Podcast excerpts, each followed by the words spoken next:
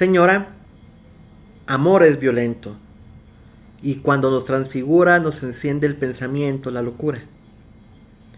No pidas paz a mis brazos que los tuyos tienen presos. Son de guerra mis abrazos y son de incendio mis besos. Y sería vano intento el tomar mi mente oscura, si me enciende el pensamiento, la locura. Clara está la mente mía de llamas de amor, señora, como la tienda del día o el palacio de la aurora. Y el perfume de tu ungüento te persigue mi ventura, y me enciende el pensamiento, la locura. Mi gozo tu paladar, rico panal conceptúa, como el santo cantar, mel et lac sublingua tua. La delicia de tu aliento en tan fino vaso apura, y me enciende el pensamiento, la locura. Rubén Darío nos acompaña para abrir este segundo episodio de Ideoral Muchas gracias a los que nos acompañan en este espacio por segunda ocasión. El día de hoy vamos a hablar de una situación, de una temática que a mí me interesa de manera personal, pues porque me interesa, ¿no? Entonces, eh, vamos a hablar de uh, el coqueteo, ¿no? El, el cortejo, pero de cómo los hombres, de cómo los vatos abordamos el cortejo, ¿no? O sea, yo sé pues que el género es un tema complicado, ¿no? Pero para facilitar el flujo del capítulo de hoy, vamos a hablar de hombres que coquetean. O sea, esto es un como un cúbole con el ligue. Es un cúbole con el ligue, exactamente. De Adrián Esparza, mucho gusto. Lo encuentran en su puesto de revista. En su puesto de revista más cercano. Y para acompañarnos esta tarde, Alejandra Aguirre está con nosotros. Alejandra, Bienvenida, muchas gracias por el tiempo de sumarte a este pequeño ejercicio de choro y charla. Hola, ¿qué tal? Muchas gracias por la invitación. Muchas gracias. Alejandra, uh, cuéntanos de ti, en palabras cortas, quién eres, qué haces y cómo te seguimos en redes. Ok, soy Ale, eh, me dedico a las artes escénicas, soy creadora, un poco de esto, un poco de, de aquello. Mm, me pueden encontrar en Instagram como arroba camalejandra. La verdad es que soy la persona menos activa, o sea, que se pueden imaginar.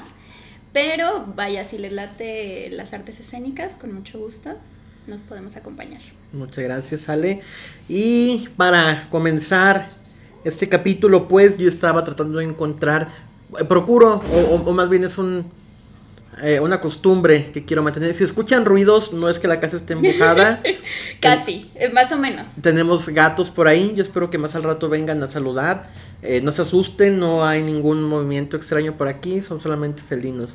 Entonces quiero mantener este bonito hábito de iniciar todos los capítulos pues con un poema, ¿no? Un poema. Una cosa así que comparta y que dé como el norte, donde va el capítulo, ¿no? Entonces Ah, pues no se me ocurría un poema, ¿no? Que tuviera que ver con el, con el cortejo. Digo, casi no hay, ¿verdad? Entonces dije, ¿cuál será el mejor? Y pues como buen millennial, ¿no? Le pregunté a Google, poemas de... Eh, poemas para enamorar una mujer. ¿Qué? Son muy divertidas, son muy graciosísimas las listas de los poemas para... Claro que sí, por supuesto. Sí, sí, sí. Y me surge a la mente la primera cuestión, ¿no? De que son cerca de 8.9 millones de resultados de, de poemas para enamorar a una mujer. Pero, de manera muy curiosa, pues me puse a buscar, ¿no? Poemas para enamorar a un hombre. Son solamente 1.6 millones de resultados, según San, San Google, ¿no? Y creo que a partir de ahí, pues ya podemos tener como un, un, un claro referente de cómo se espera el rol o, cuál es el papel de tu eh, género en torno al, coqueteo, ¿no? Siempre se asume que el varón es la parte activa de la relación, ¿no? Siempre se asume o, la costumbre es que el varón sea quien tome la iniciativa del coqueteo, ¿no? Eh, porque el interés eh, se tiene o, se suele abordar desde lo, masculino. Creo que... Ah, no es sorpresa, vaya, que existan eh, como este pensamiento tan arraigado o tan cercano de que el hombre tiene que saber ligar, ¿no? Tiene que aprender a ligar. Ligar se vuelve entonces un proceso, se vuelve entonces una meta, se vuelve entonces un objetivo.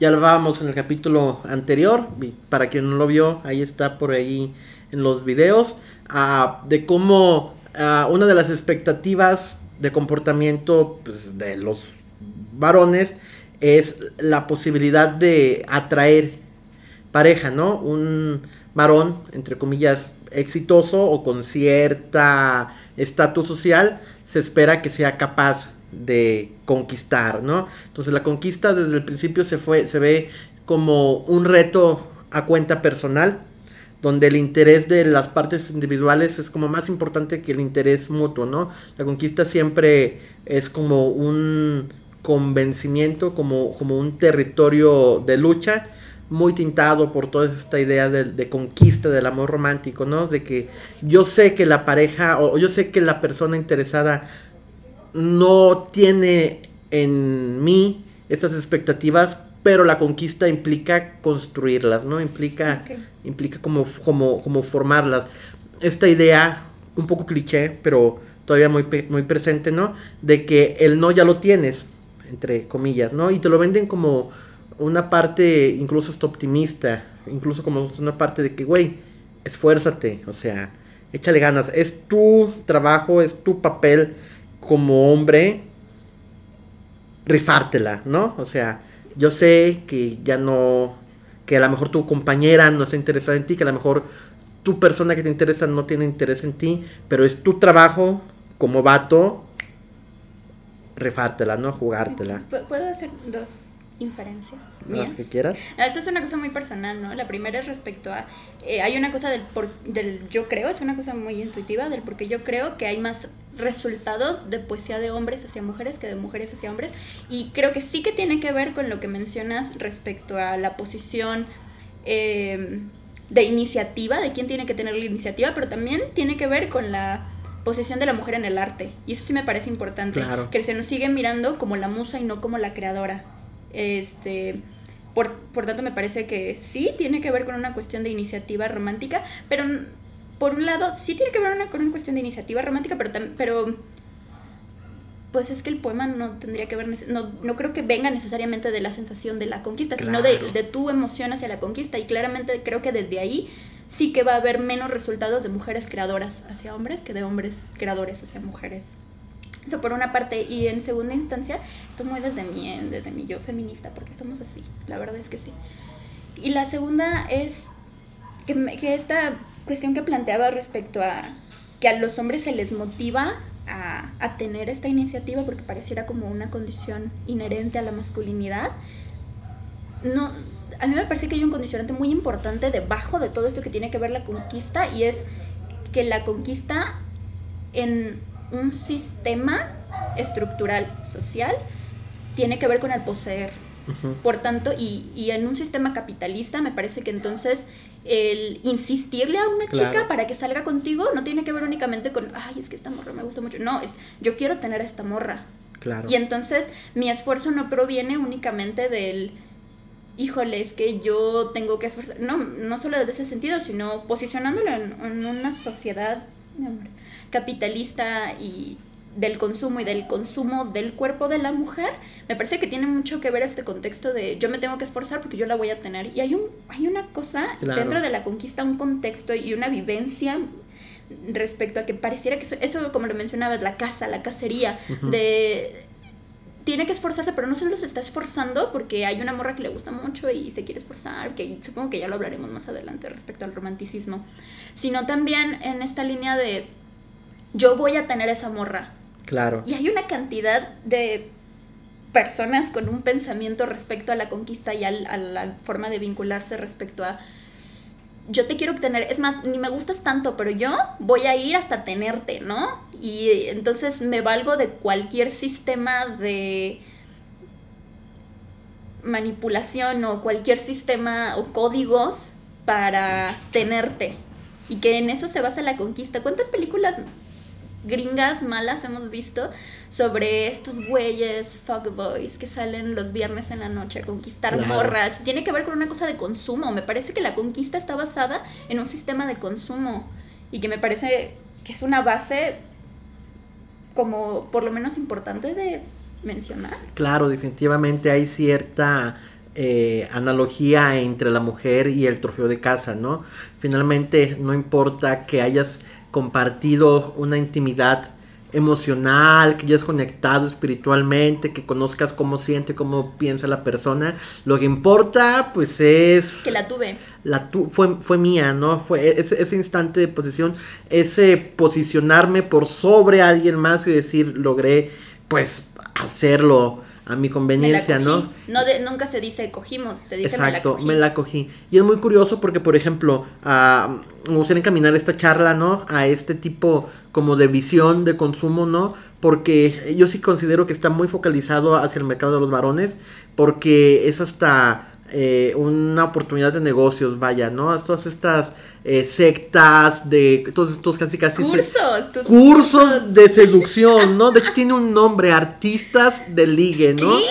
¿Dónde encontraste eso? Eh, fíjate, pues soy un millennial con acceso a la tecnología, ¿no? Entonces dije, la voz de las masas tiene que reinar en el podcast y visité eh, Wikipedia, ¿no? Que es una fuerte información al alcance de todos. Y Wikipedia dice que los orígenes de la comunidad de la seducción se remontan a un güey que se llama Ross Jeffries que desarrolló un conjunto de métodos basados en la programación neurolingüística y la hipnosis, llamado seducción rápida. En 1994, Lewis de Payne, que era un estudiante de Jeffries, creó el grupo de noticias sobre seducción, Alt Seducción Fast, ASF. A raíz de la creación de este grupo se desarrolló una red de foros de discusión, listas de correo electrónico, blog y sitios web que intercambian información sobre la seducción. A mí, me parece importante, ya desde ahí que desde todo esto que mencionas, que hay una cosa del por qué surge la programación neurolingüística o cuál es la finalidad del estudio de la programación neurolingüística. Creo que alguna vez lo habíamos hablado y que hasta donde entiendo hay, no me gustaría decir polémica, pero ¿qué puedo decir? Hay, conversación respecto, a, perdón, es, el gato. Es el gato, atención. es el gato. Este, de una, de esta cierta tendencia del estudio de la programación neurolingüística hacia la manipulación. Claro. Y me parece porque una persona que hace eso, o sea, ¿cuál es la relación entre eso y la conquista? O sea, ¿qué tiene que ver la conquista con la manipulación? O sea, ¿cuál es la línea que las conecta a ambas? Me hicieron una crítica constructiva gracias a la gente que nos deja sus comentarios aquí abajo y la gente que nos escribe a nuestro Instagram y a nuestro Facebook. Me hicieron llegar una pequeña observación de que a lo mejor cité mucho en el primer capítulo. Entonces, para este capítulo tengo citas de dos pequeños libros que ahorita vamos a estar compartiendo. Y que precisamente eh, eh, habla de esto, ¿no? Ah, recurro a técnicas de manipulación porque lo que me interesa de ti no es quién eres, eres un medio para un fin, ¿no? Conocer a alguien, tener un levante en un bar, ligarme a alguien, no es algo que yo esté buscando para satisfacer una necesidad propia o que yo esté buscando como algo que necesito, o sea, no estoy buscando el vínculo romántico como algo que me complemente en siento puro, como algo que me haga bien a mí, sino como algo que tengo que demostrarle a mis congéneres, a mi grupo de amigos, para demostrar mi valía, ¿no? Leía en este libro de Coral Herrera, ¿no? De los hombres que ya no sufren por amor, que ya no hacen sufrir por amor, como gran parte de las relaciones eh, eh, eh, entre los más de los hombres, pues son relaciones homosexuales. En el sentido de que cuando tú te ligas a alguien o tú casas a alguien o conquistas a alguien, es más importante para ti o, gran parte del valor que tiene la validación masculina. La validación masculina. yo me ligo a fulanita, perenganita y a sotanita pensando no en lo que fulanita y perenganita tienen que compartirme o, me puedan enseñar o puedan nutrirme, sino lo que mis compas puedan pensar de mí como gran cazador y como gran eh, macho y semental, ¿no? Entonces, gran parte, y no, que tiene mucho que ver con lo que nos enseñan que es el género, ¿no? Eh, por ejemplo, estadísticamente hablando, digo, no tengo un número estadístico, pero el porcentaje de cursos de seducción enfocado a mujeres es ridículamente menor al porcentaje de, de, de, cursos dirigidos a vatos, ¿no? Y a la mujer no se le enseña o no se le exige saber coquetear, se le enseña cómo ser deseable. Ahorita estos libros tocan este tipo de temas, ¿no? Y vamos a meternos por allá. Ah, en el libro, el pequeño libro de, la seducción de Luis Tejedor, si está leyendo o si está viendo este podcast de uno de los autores, es una crítica sana, estamos abiertos al debate, ¿no? ¿Siguen vivos? Eh, supongo que sí, no son libros muy viejos, 2000 y cacho. No tengo la, información de la editorial completa, pero los ponemos ahí en el, miedo. Creí que nos estábamos remontando muy, muy atrás. No, eh, eh, eh, te, digo que la, que la historia inició en 1994, más o menos. ¿Sí? esto, esto es algo que todavía está pasando y todavía existe. Yo en la prepa leía con mis compas libros de Sargueo. Sargueo. Sargueo es como el método, ¿no? Es como, como la cacería, ¿no? Incluso tiene fases y todo. Ahorita les voy a decir todos los pinches secretos de las técnicas y vamos a revisar, pues, por qué son tan poco éticas, ¿no? Pero bueno. Entonces, Ah, el pequeño libro de seducción de Luis Tejedor dice que el proceso de seducción implica el vaivén de avances y retrocesos que se dan durante una interacción o relación entre dos. Para ellos es natural y es lógico que la mujer, eh, que la chica no quiera intimar contigo. De primera instancia. De primera instancia. Ellos creen que la mujer está expuesta a tanta oferta, porque hablan en términos como pues de consumo totalmente. sí, sí, sí. Que la mujer está expuesta a tanta oferta de pito que es natural que su primera reacción sea rechazarla. De hecho, las primeras lecciones de este pedo es desmarcarte, saber ser o aparentar ser un sujeto diferente para poder despegar la atención. Que amigas, si escuchan esto, esos son los peores. Los que dicen que son diferentes, esos son los peores. Entonces, este güey, Luis Tejedor, uh, propone ocho señales que indican su interés. ¿no? Ok. Que, que, luego. ¿Por qué te parece una nota de Cosmopolitan? ¿Por qué? Que luego es, es, bien ambiguo. Ahorita, ahorita que lo leas vas a darte cuenta que son señales que pudiera ser de un compa. O sea, imagínense que estás con tu, con tu compadre y ves estas señales. Son señales, pues, de empatía, son señales, pues, de. Consideración. Consideración, sí, sí, sí. O sea, pero, checa, checa, checa, checa. Uno, se dilatan las pupilas. Esta ah, ah, imagen de que si estás platicando con alguien y te mira Como con los gatos, ¿no? exacto, si se le dilatan las pupilas es señal de que te ama, ¿no? Otra señal, te imita tus gestos, tus frases, tus expresiones, ¿no? Tercera señal, su cuerpo o sus pies apuntan o se inclinan hacia ti. Cuarta señal, o sea, totalmente de me suena así algún TikTok que pude haber visto de alguien así diciendo datos psicológicos y que eso no tiene nada de... Número 4, te mira a menudo. Número 5, te sonríe y ladea su cabeza. Número 6, eh, su interés es recíproco, o sea, se preocupa por, por ti. 7, ah, bromea contigo fastidiándote, porque obviamente estamos en la secundaria, ¿no? Sí. 8, te trata de forma distinta a los demás para el autor cualquiera de estas señales ya implica una atracción de parte de la otra persona, ¿no? Y a mí lo que me gustaría rescatar de esta lista es que jamás en ningún motivo, en ninguno de los puntos o en ninguna circunstancia existe un punto que sea le pregunta si quieres contigo y te responde que sí. O sea, todos estos cursos de conquista, todas estas técnicas de eh, engatusamiento y todo esto parte de eso, ¿no? De que yo sé que tú quieres, pero yo voy a hacer que quieras, ¿no? Y te venden los juegos de seducción como algo que la persona que siente no sabe que siente y que tú tienes que despertar. Imagínate qué, qué, qué condena y qué triste para los vatos que se creen este discurso el decirle, ninguna mujer va a tener atracción hacia ti por ser tú tienes que dejar de ser tú Lograrlo, conseguirlo. para hacer algo que pueda atraer a la persona, ¿no? Y estas señales a mí me parecen más que ambiguas, o sea, peligrosamente ambiguas, pues totalmente sin un fundamento científico, ¿no? Porque cada sujeto, cada persona vive sus emociones de forma distinta, se manifiestan de forma diferente y la verdad... En torno a las circunstancias en las que se encuentren y... A mí, qué huevita y qué cansancio tener que estar viendo dónde apuntan los pies de la gente para ver si quieren conmigo o no.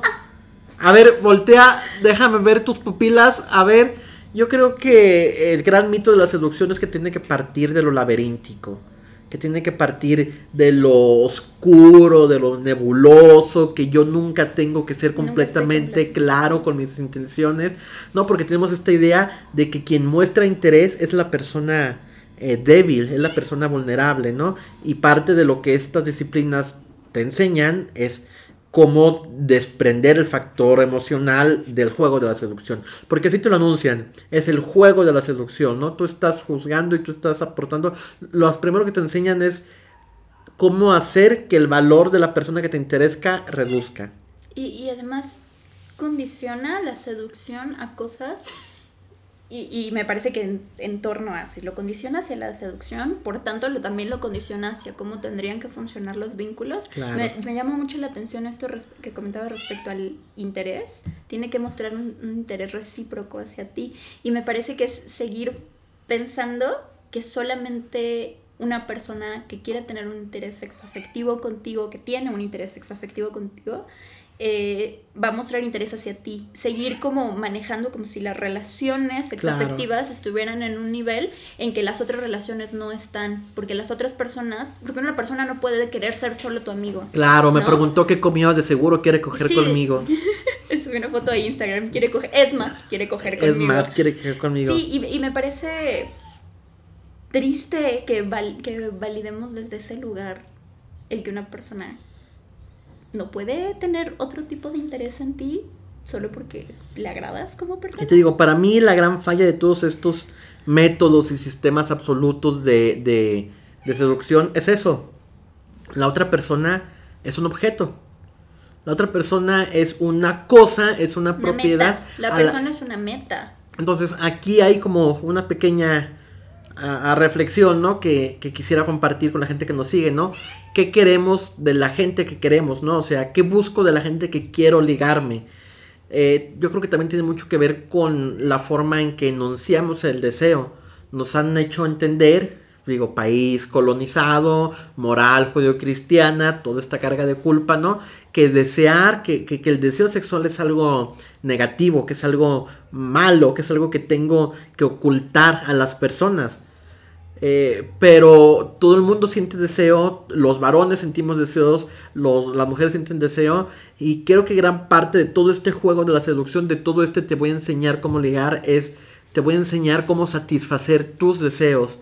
Como la panacea de cualquier vato, como el sueño de cualquier güey, ¿no? El tener eh, una labia infalible para ligar a cualquier persona y coger con quien quieras cuando quieras.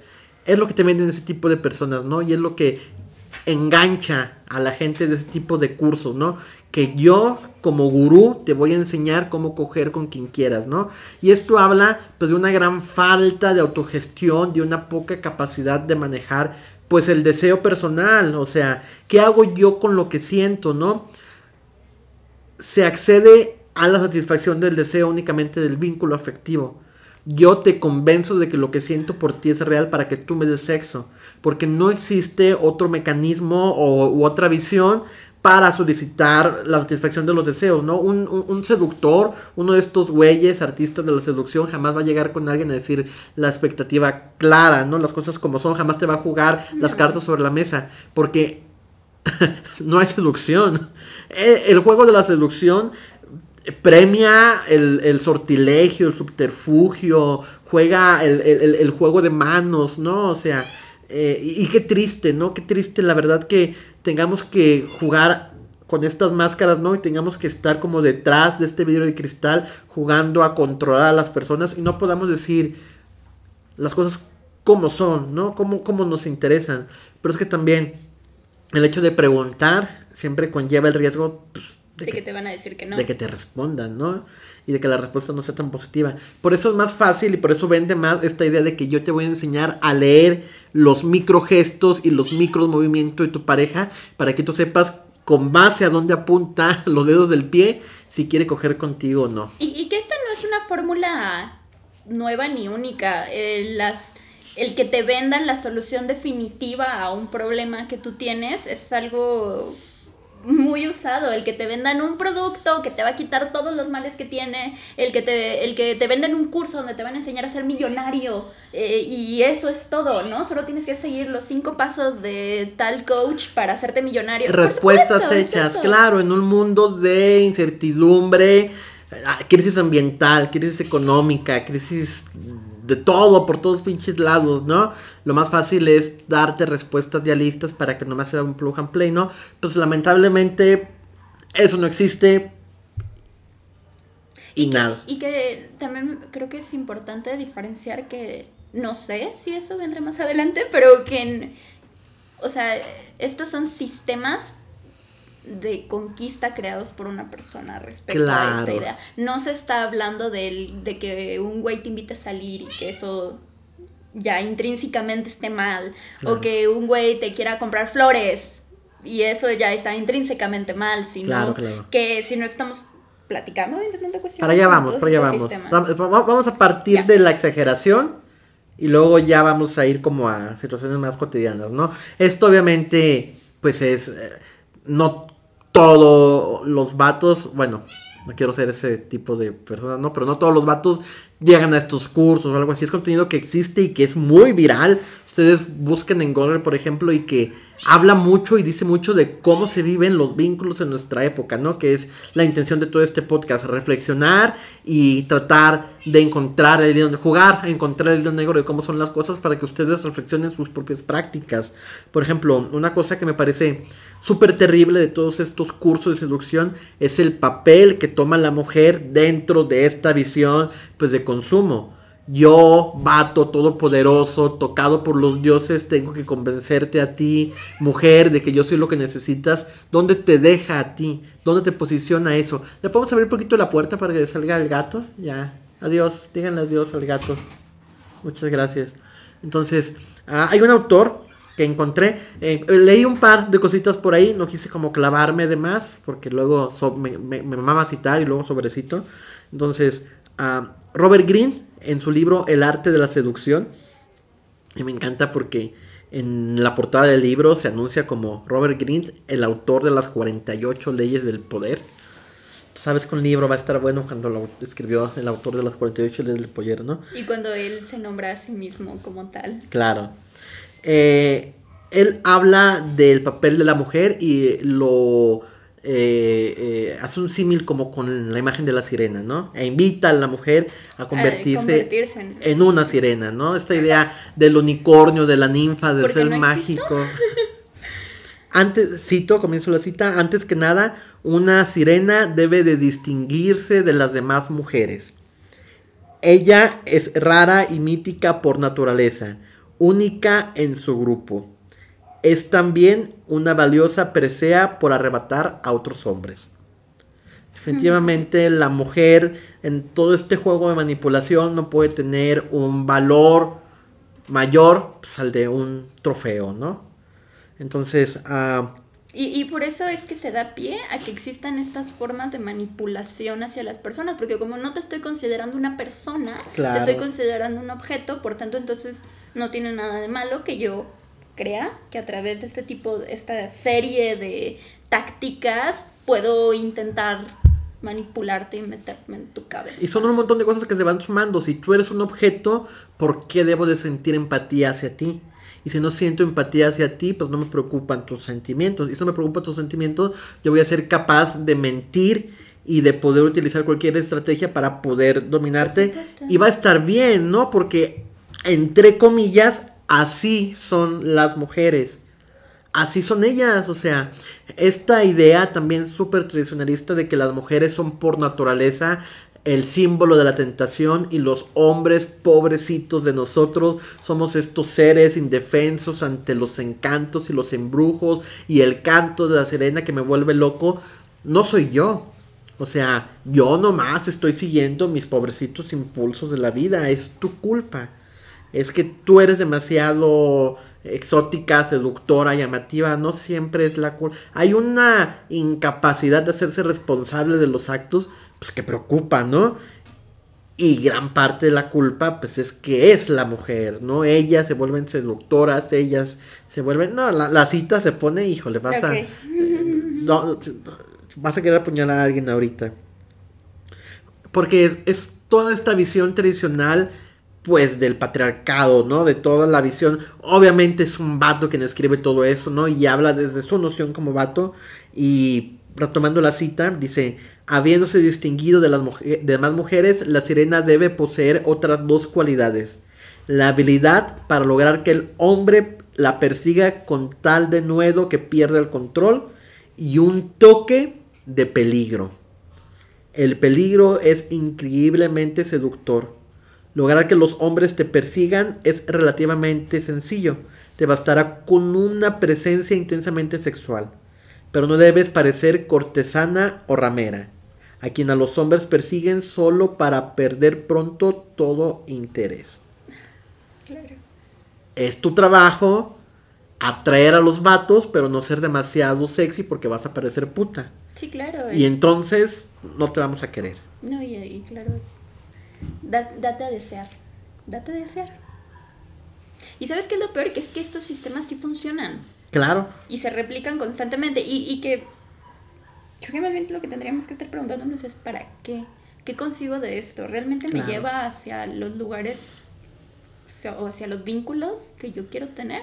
Simplemente estoy replicando una novela de Televisa. Ahí te va. Voy a adelantar un par de párrafos para poder terminar la cita. Para terminar como de hilar todo este tren de pensamiento que es una espiral descendente hacia una pila de mierda, ¿no?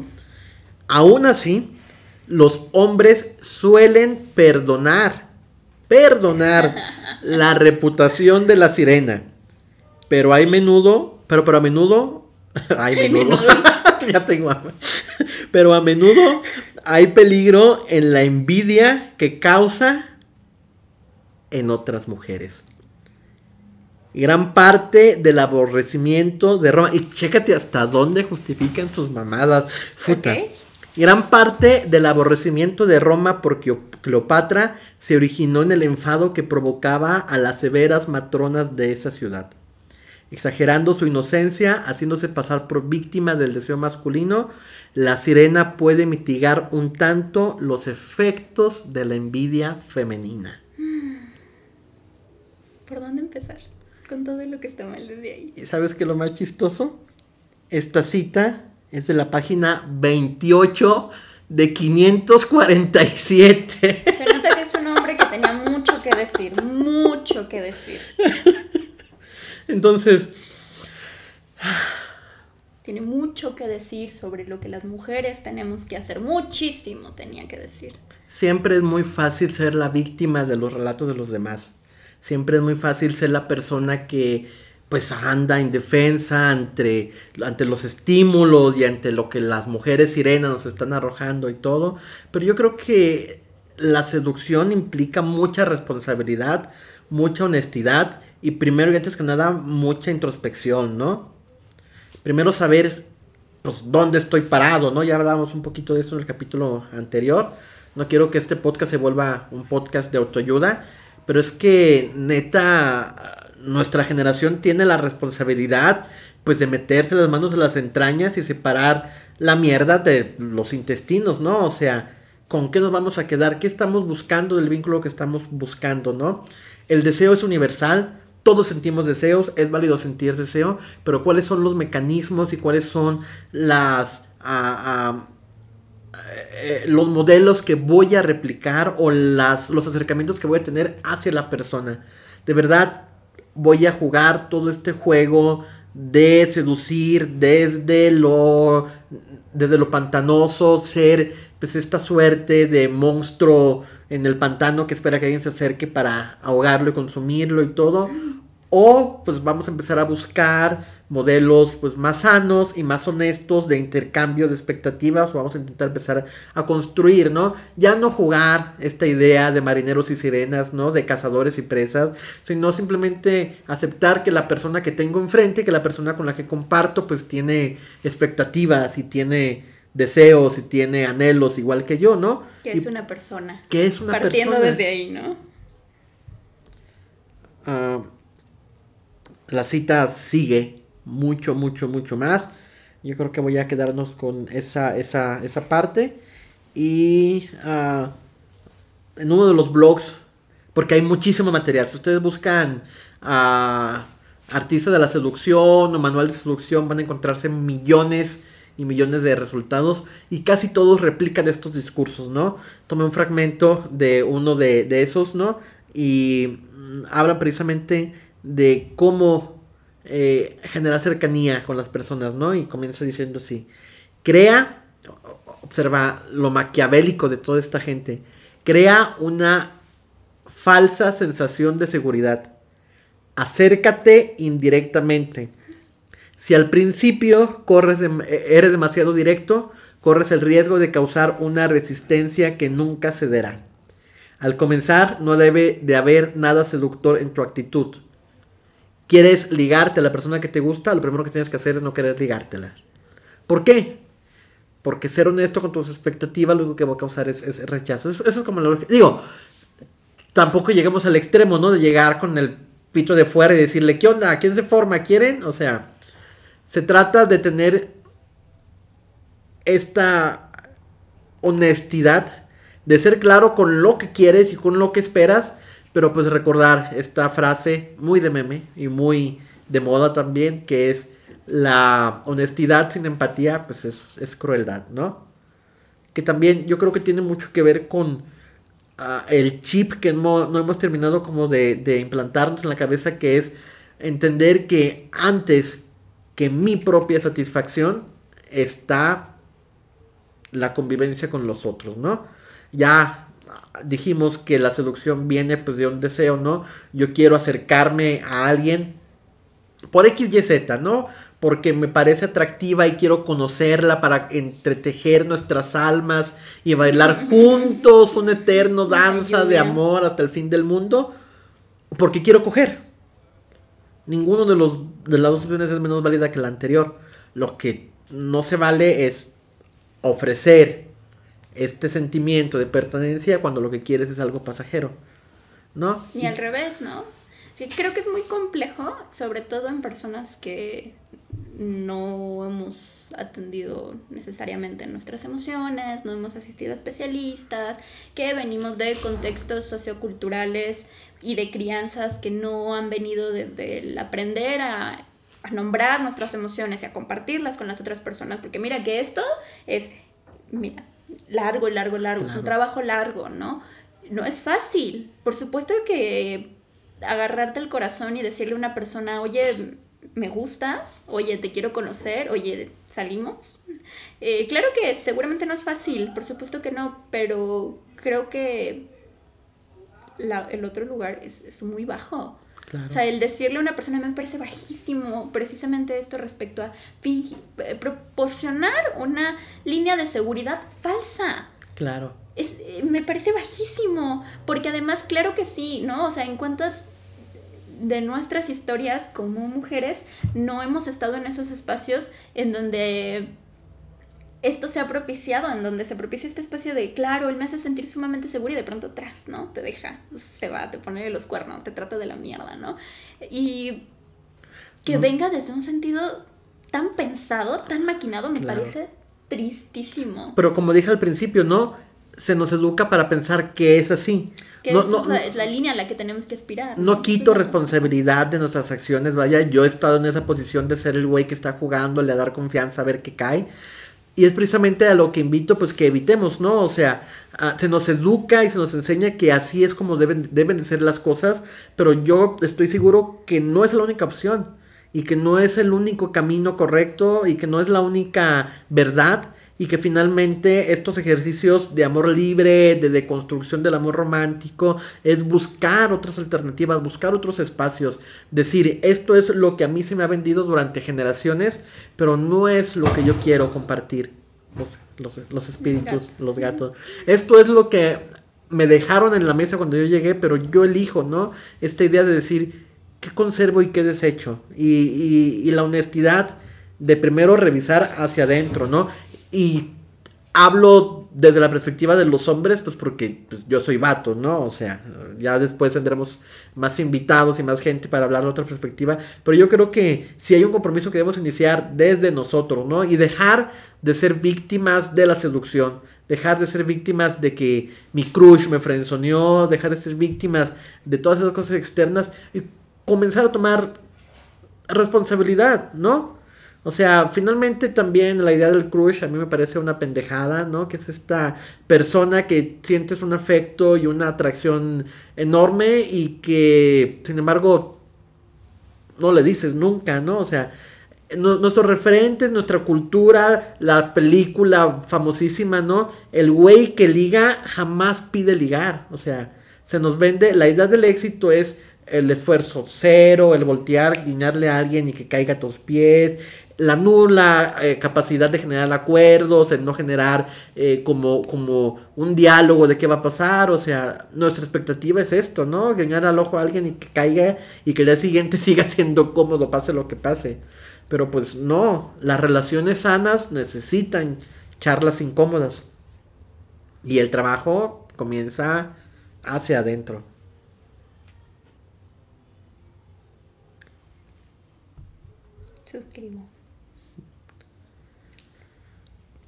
El juego de la seducción tiene tres fases.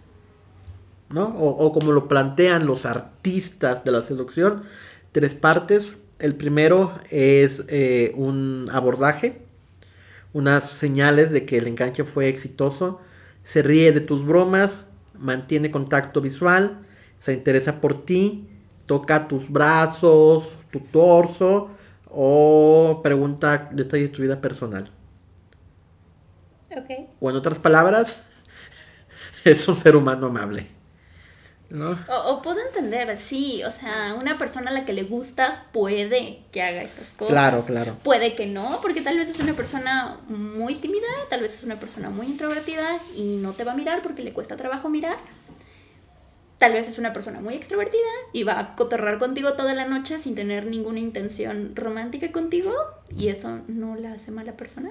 Claro, pero de aquí eh, obviamente esto es una exageración, ¿no? Y es lo que te venden en los libros y en toda esta onda, pero no extraña que este pensamiento esté en menor o mayor escala en cualquier vato, ¿no? En cualquier, pues, congénere o, o, en cualquier eh, eh, varón que quiera pretender a alguien de decir, güey, estoy logrando que me hable con naturalidad y con fluidez y me está frecuentando, de seguro es porque me gusta.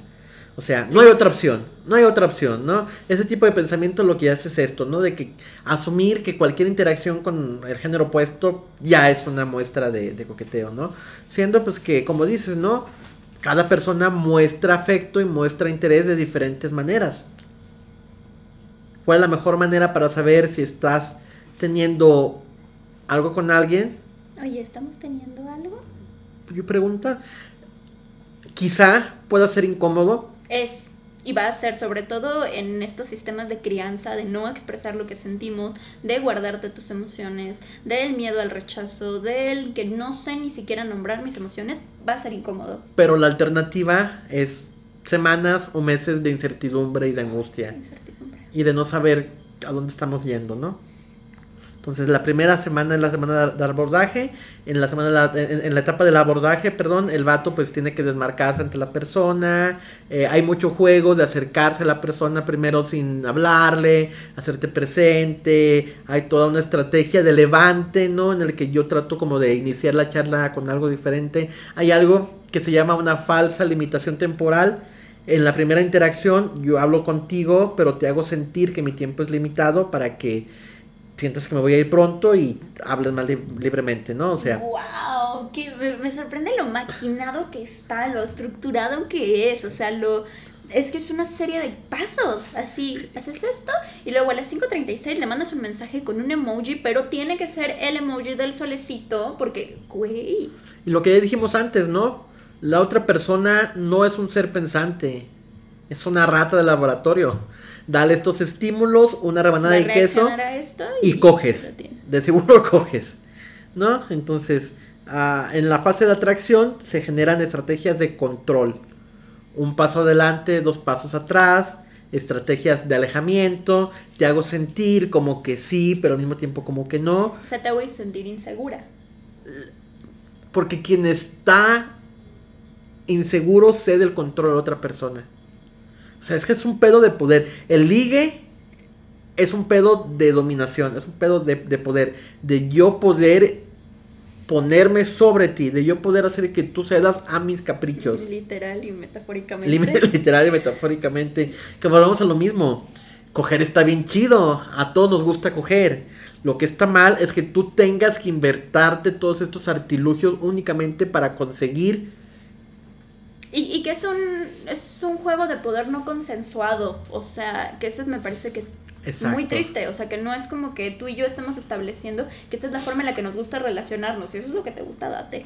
Sino que es una forma no consensuada en la cual yo estoy intentando manipularte y en la cual estoy intentando. O sea, yo sé que esto te va a hacer sentir mal. Yo sé que esto te va a hacer pasar un mal rato. Y me vas a necesitar. Y por eso lo hago. Hay un concepto que se le denomina el umbral de sumisión. Porque hasta conceptos tienen estos tipo de cosas y todo, ¿no? Umbral de sumisión, que es el punto de interacción en el que ella advierte que se divierte, que se divierte si accede a tus peticiones. Una vez pasado el umbral, le haces una afirmación explícita de tu interés por ella, no antes.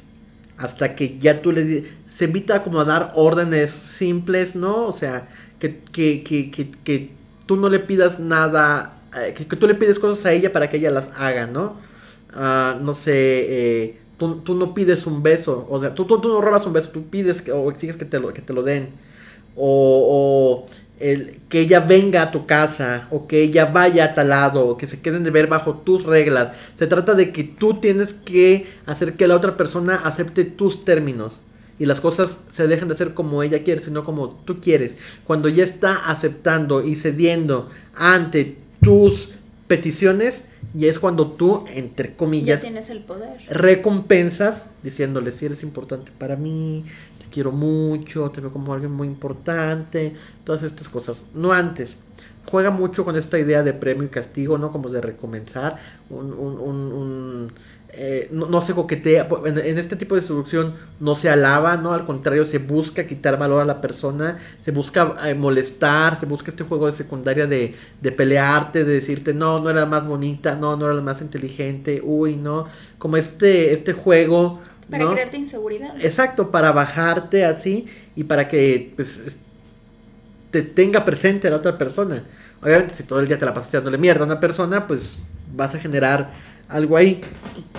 Entonces, esta idea de someter a la persona, pues es el objetivo final de todo este juego. ¿Ya se movió esto?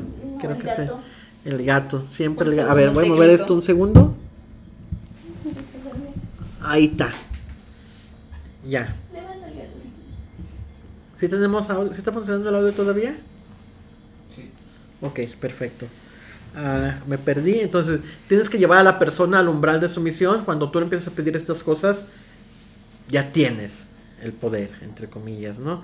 Y después eh, la seducción, ¿no? Que la seducción es, pues, el coito, no la cogedera. Ah, o sea, ¿el encuentro sexual es parte de la seducción o es la finalidad? Es la, finalidad de la seducción. Obviamente muchos autores te lo venden no como la finalidad, sino como... Eh, eh, la, la filosofía de estos güeyes es, por ahí va a dar el amor de tu vida. Estas son las herramientas para que tú puedas asegurarte de que vas a quedarte con ella. Todas las demás personas las puedes ir desechando. No te lo dicen de manera literal, ¿no? Pero es como la justificación. En algún sitio está la mujer de tu vida, tu responsabilidad o tu trabajo es conocer tantas como sea posible, ¿no? Ah, ah, hay un chingo de conceptos, ¿no? Un abridor, que es una frase para levantar. O sea, aclarar que todas estas cuestiones de sargueo y de eh, estos métodos son para levantes en la calle, para gente que no conoces. Ah, ok. O sea, o se sugiere que sea para que puedas hablar con cualquier persona. Un abridor sería como romper el hielo con... Si yo llego, hola amiga, qué bonita aquí, quiero verte, o sea, no va a estar raro, va a estar raro. Entonces, e, e, ellos funcionan igual.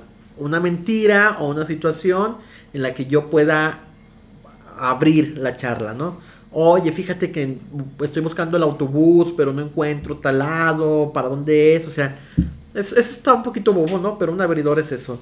Eh, eh, ¿Sabes cuánto pesa un oso polar? Ándale. Eh, terrible, pero por ahí. Un negas es este cumplido que es más bien pelearte y decirte, ay, qué bonito cabello, utilizas, es, es, es, por el whiskas, ¿no? O totalmente... Estuvo súper random. Perdón. qué bonito cabello, debe ser por chavo. O no sé, es tipo como de sí, reconozco un valor en ti, pero también bajo, oye, qué bonito abrigo, es de la paca. O sea, siempre decir si estás bien, pero no tanto, para hacerte seguir insegura y que puedas estar más fácil. Porque una persona fuerte, una persona valiente, una persona pues completa, no va a depender de ti. Y no va a ceder a todas tus peticiones. Y no va a estar a tus pies. a tu disposición. Que nuevamente es la cumbre de la atracción, ¿no? Es la cumbre de lo que uno quiere lograr cuando coquetea con alguien. Volver loca a la persona, ¿no? Que ceda ante todos tus deseos. Lamentablemente, esa es la idea también que nos han vendido pues, del amor, ¿no? Si te ama, de verdad va a hacer todo por ti. Va a dejarlo todo y va a dedicar cuerpo y arma a satisfacerte es lo que te enseñan a buscar y es lo que te enseñan a, tratar pues de, de, jalar para ti. Y estos métodos pues nomás es la manifestación de todo ese pensamiento que está arraigado en nuestros sistemas pues, desde hace años. Y lo más triste es que se nos enseña que repetir este proceso doloroso una infinidad de veces es necesario. Es lo que platicábamos hace rato, ¿no? El amor de tu vida va a llegar solo si sigues buscando. Hay muchos peces en el mar, no te agüites, tienes que seguir, ¿no? Entonces, ah, porque además eh, seguimos replicando esta idea de que tiene que haber una persona que va a ser el amor de mi vida. Y entonces el resto no importan. Yo puedo hacer trizas a una cantidad impresionante de personas, dejar a mi paso cuerpos y destrozar corazones y no importa porque algún día voy a tener mi máximo, mi persona, la que sí se va a quedar conmigo para siempre. Que es otra de las ideas que el movimiento feminista también tiene muy vigente, ¿no? Eh, eh, la persona que te llora a ti puede ser el abusador de otra persona. Y la neta, pues no está chido andar por la vida sin consecuencias, ¿no?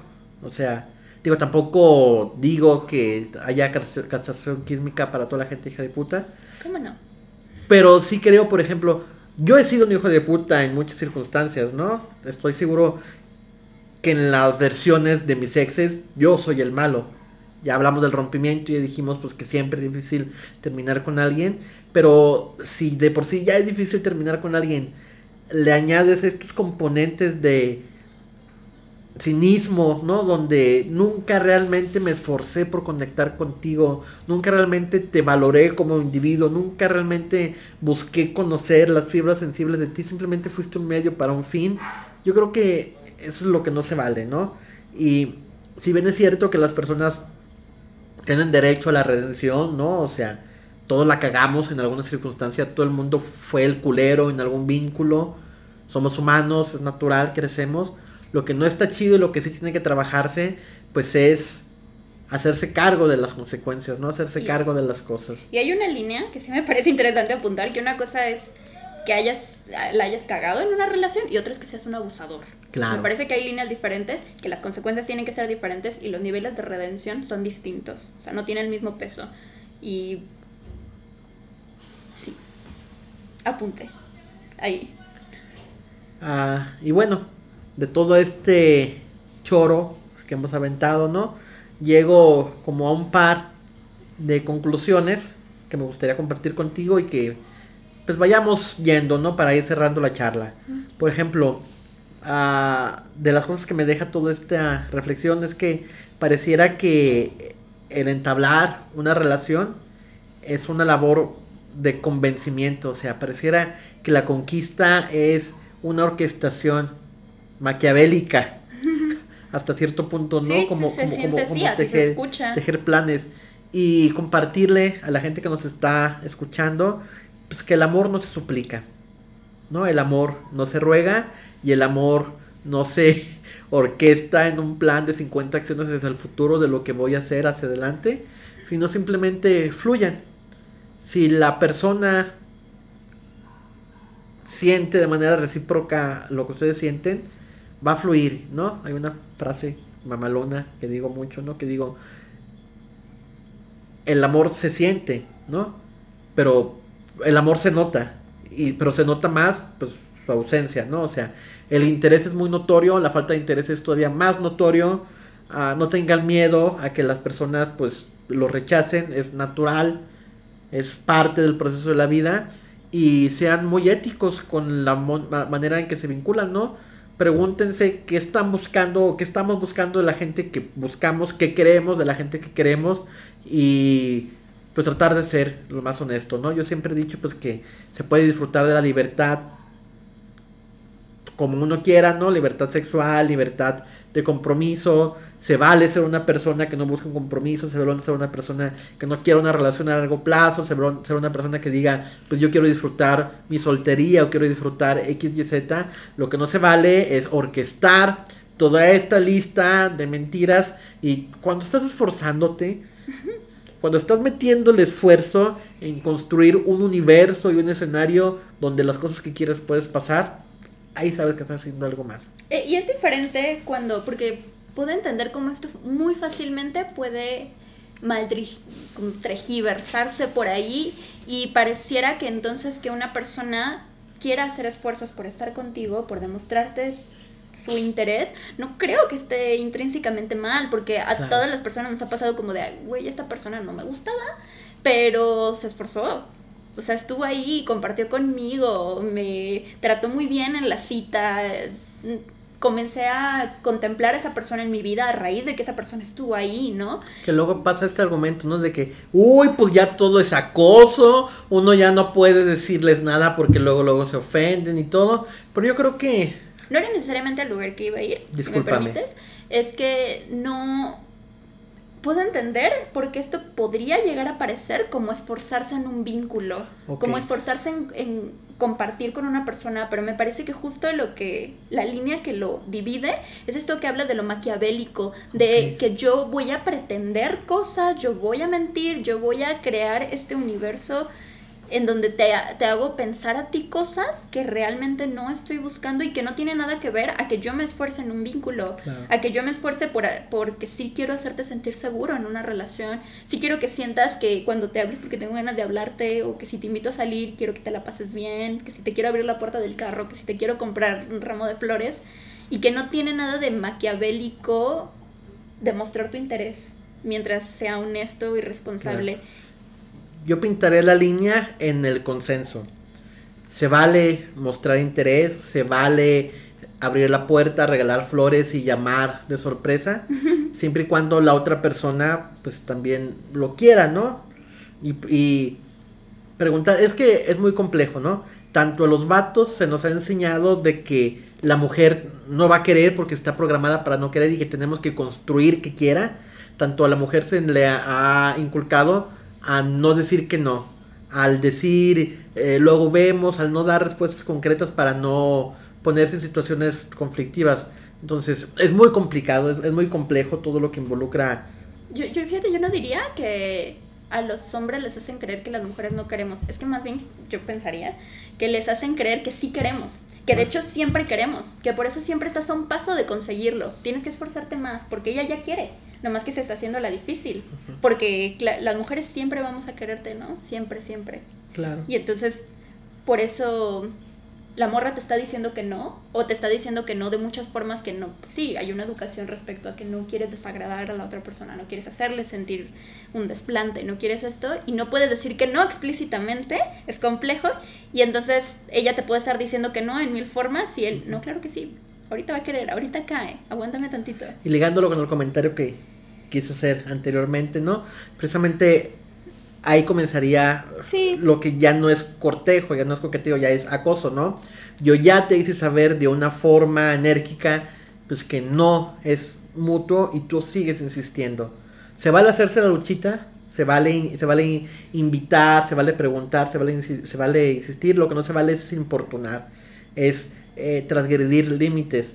Yo lo que eh, he llegado a hacer, ¿no? Es cuando ya me han rechazado, cuando ya cuando me dicen que sí, pero no, no estoy seguro del interés, pues preguntar, oye, estoy siendo muy insistente, ¿te, te sentirás más cómoda si dejaras de insistir o nomás estás ocupada?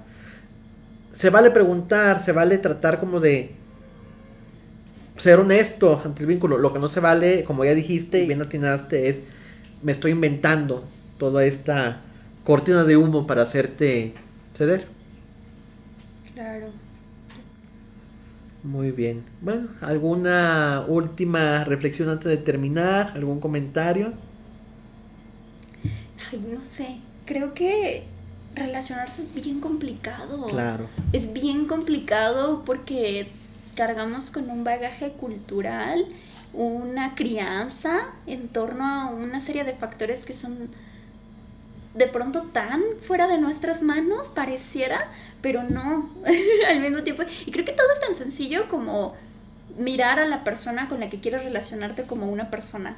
Una vez que dejamos de idealizar estos procesos de conquista, de idealizar a las personas con las que queremos relacionarnos, nos a dar cuenta que detrás de todo eso hay personas que merecen respeto y que con esto no creo que uno tenga que deconstruirlo todo y tirarlo todo y ya nadie va a ser monógamo y entonces este no a los gestos románticos y lo que quieras, no se trata de eso, creo que se trata de encontrar qué cosas no te hacen bien, qué cosas para ti no funcionan de estos sistemas, qué cosas te lastiman, te hieren y hieren a otras personas. Y entonces preguntarnos si esa es la forma en la que me quiero relacionar, si esa es la forma en la que quiero seguir estableciendo mis vínculos, se me hace bien, si es a donde quiero ir. Alejandra, invaluable tu participación en este segundo episodio de Ideoral. Muy agradecido por que te haya dado el tiempo de acompañarnos en esta charla interminable. Ah, no todo está dicho sobre la mesa, queremos escuchar qué opinan, cómo se sienten al respecto, si son hombres, cómo se sienten al coquetear, cómo le, aprendieron a coquetear yo me acerqué a esta literatura pues porque era un morrito de prepa inadaptado que pues buscaba alguna manera de entender el pedo del mundo, ¿no? Por suerte tuve amigos que me han acompañado, muchas mujeres que me han compartido, he podido tener pues el diálogo, ¿no? Siempre he sido pues muy chorero y me gusta el debate innecesario, ¿no?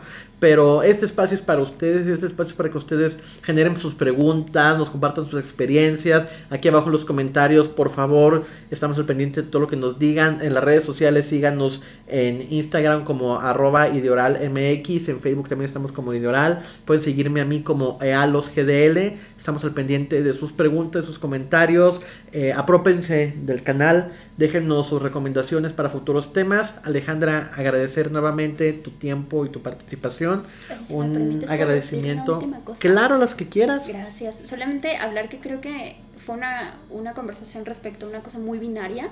O sea, desde el, este sentido de ser hombre y ser mujer, porque pues así es como nos identificamos y, y así es como nos vemos en representación en la sociedad, pero que esto abarca, o sea, pensar en cómo se acerca la conquista a personas que no se identifican dentro de estos, dentro del género, eh, tanto masculino como femenino, y cómo abordas y cómo vives la seducción y cómo te acercaste a la seducción siendo una persona este, que ya se cuestionaba su orientación o se cuestionaba su identidad. Es un tema bien duro y bien complejo. Y que estaría bien padre escuchar si alguien por ahí quiere contar su experiencia. Estaría increíble. Este es apenas una probadita de lo que vamos a seguir trabajando en el canal. Ya lo platicábamos, abordé la parte pues de los varones por comodidad un poco, vaya, vamos a tener más temas de esto, vamos a hablar de muchas otras cosas. Dejen abajo en los comentarios de qué más les gustaría estar escuchándonos por acá. aporta mucho tu visión al programa, te agradezco muchísimo. Agradecimientos a los gatos que ya se pusieron en paz también. y obviamente, claro que sí, a Cuarto Crecientes, nuestro equipo de producción, por ayudarnos a que todo esto salga bien. También por ahí dejamos sus redes para que les den su like y lo sigan. Esto es todo. Nos vemos hasta la próxima semana. No olviden dejar eh, su suscripción y su campanita y esas cosas de youtuber. Gracias a todos los que nos están escuchando. Valen mil, nunca cambien. Hasta la próxima.